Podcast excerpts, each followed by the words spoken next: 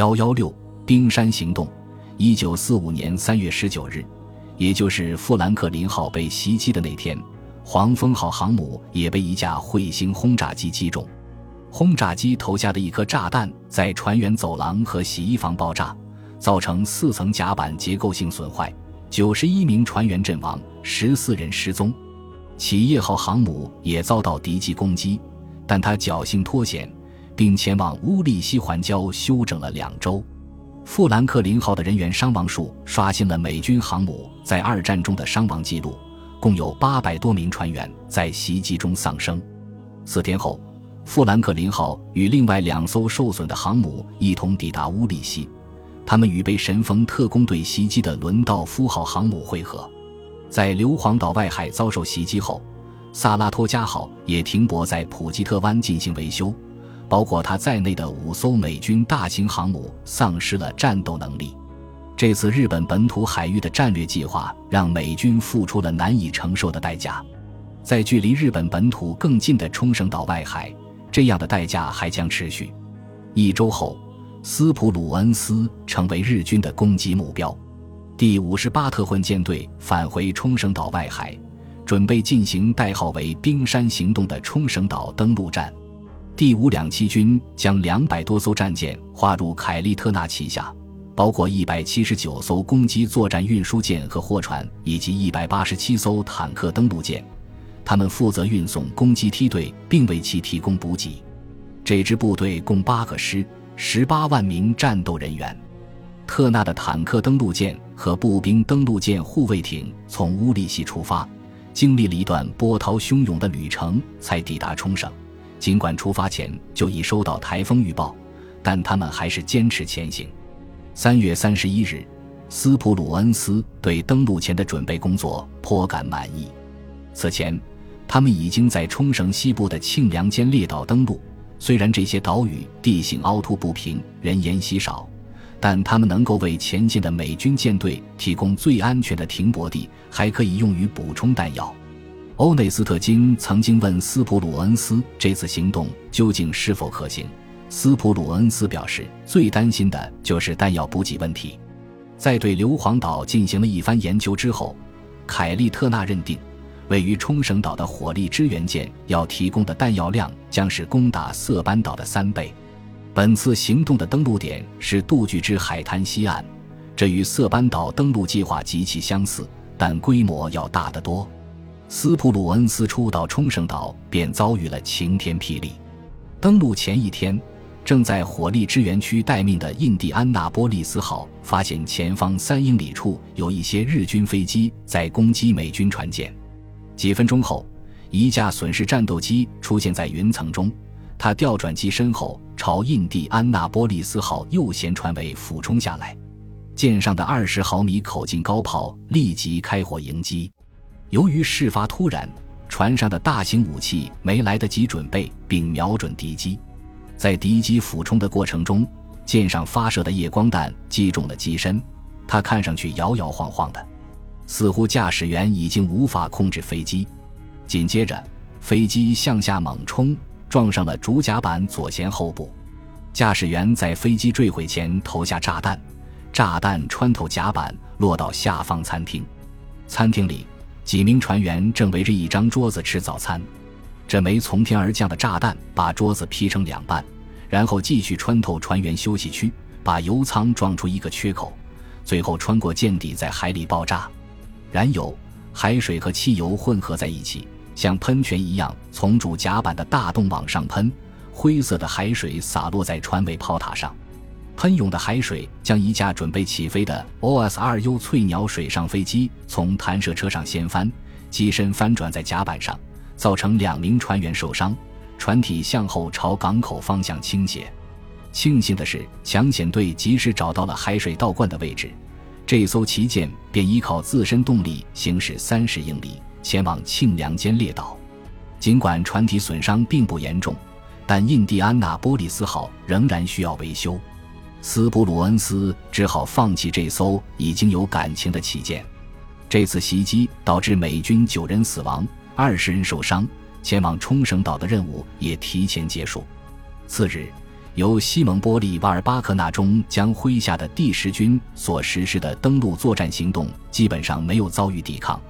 到了日落时分，巴克纳主力部队的七点五万余人成功上岸，其中包括罗伊盖格少将率领的第三两七军，含海军陆战队第一师和第六师；约翰阿尔霍奇中将率领的第二十四军，含陆军第七步兵师、第七十七步兵师和第九十六步兵师。印第安纳波利斯号到达庆良间列岛后，由一艘海上打捞船进行维修。斯普鲁恩斯则在岛上待命，潜水员需要拆除舰上一个被撞坏的螺旋桨，斯普鲁恩斯则在扇形船尾附近来回踱步，看着他们工作。天色已晚，打捞队的一名军官局促不安地走向斯普鲁恩斯，对他说：“长官，很抱歉，我的队员把螺旋桨弄掉了，他已经掉到海底了，真倒霉。”斯普鲁恩斯说道，继续在海滩上踱着步。从停泊靠岸到接受维修，再到现在弄掉了螺旋桨，这一切都没有让斯普鲁恩斯自乱阵脚，因为这是具有里程碑意义的一天。他要换一艘新旗舰继续指挥战斗。斯普鲁恩斯选择了一艘用于火力支援的旧战列舰“新墨西哥号”，这一选择表明他要留在战场，以便直接指挥部队前进。米切尔的任务还未完成。为了保护美军在琉球群岛的落脚点，第五十八特混舰队已经在海上连续停留了九十二天。应尼米兹上将的要求，麦克阿瑟命令驻扎在吕宋岛的第五航空队空袭日军在台湾修建的军用机场。柯蒂斯·李梅率领的 B 二十九轰炸机队则从马里亚纳群岛出发，轰炸位于九州岛的日本空军基地。让日军的陆基航空力量无法牵扰在九州岛登陆的美军。李梅还命令驻扎在天宁岛的第三百一十三轰炸机联队用降落伞向日本海域投掷航空水雷，首先封锁日本重要的航运大动脉下关海峡，然后再封锁美国海军选定的其他航道和港口。航空水雷包括压力水雷，只要有船只从水上经过。即便是最轻微的压力，也能引爆这种水雷、磁性水雷以及感应水雷、由螺旋桨声触发的水雷。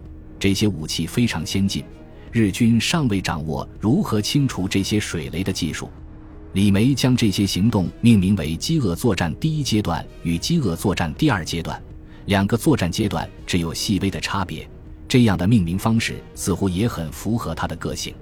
就在斯普鲁恩斯和参谋们。将指挥部搬到新墨西哥号的时候，裕仁天皇迫使在任内丢失硫磺岛和莱特岛的首相小矶国昭辞职，同时任命七十八岁的亲信铃木贯太郎担任首相一职。据说铃木贯太郎是一位反战政治家，然而作为日本首相，他又重新让自己的国家和人民投入到全民自杀的漩涡中。他的作战方针被称为全民会战。即召集大量死士，派遣神风特工队飞机、人肉鱼雷、装满炸弹的小船、人肉定位机载导弹，以及一波又一波竹矛骑兵旅向美军发起进攻。日本民众会将美军扔下的炸弹碎片收集起来融化掉，用来生产铁铲。在这样一个国家，只要某种精神占了上风，寻找杀人工具便不再困难。这种精神也体现在大和号超级战列舰最后一次从武港出动的戏剧性结局。一九四四年四月六日，大和号出发前去攻击在冲绳岛外海集结的美军舰队。大和号是日本海军的骄傲，它经常被美军追踪，却很少现身。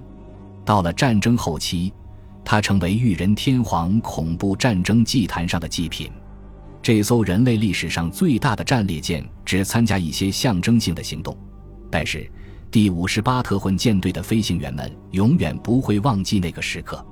一九四四年九月，美国海军实行一项新政策，要求海军军官必须配备一名来自航空队伍的副手。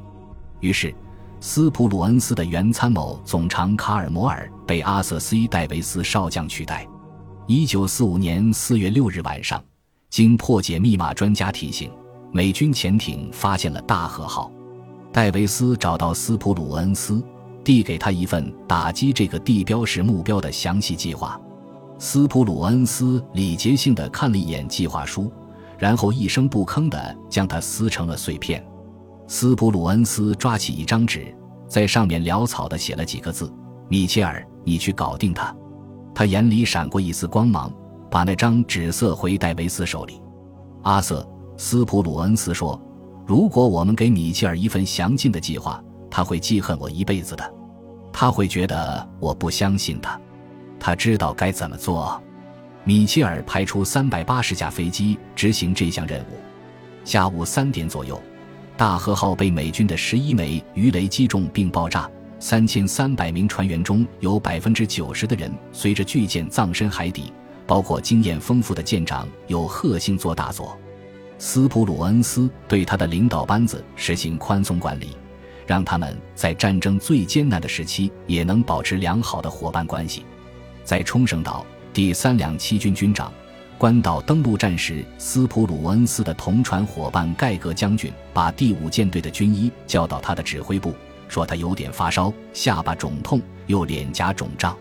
你被病菌围攻了，大卫威尔卡斯医生说，老年人最容易患腮腺炎。本集播放完毕，感谢您的收听，喜欢请订阅加关注，主页有更多精彩内容。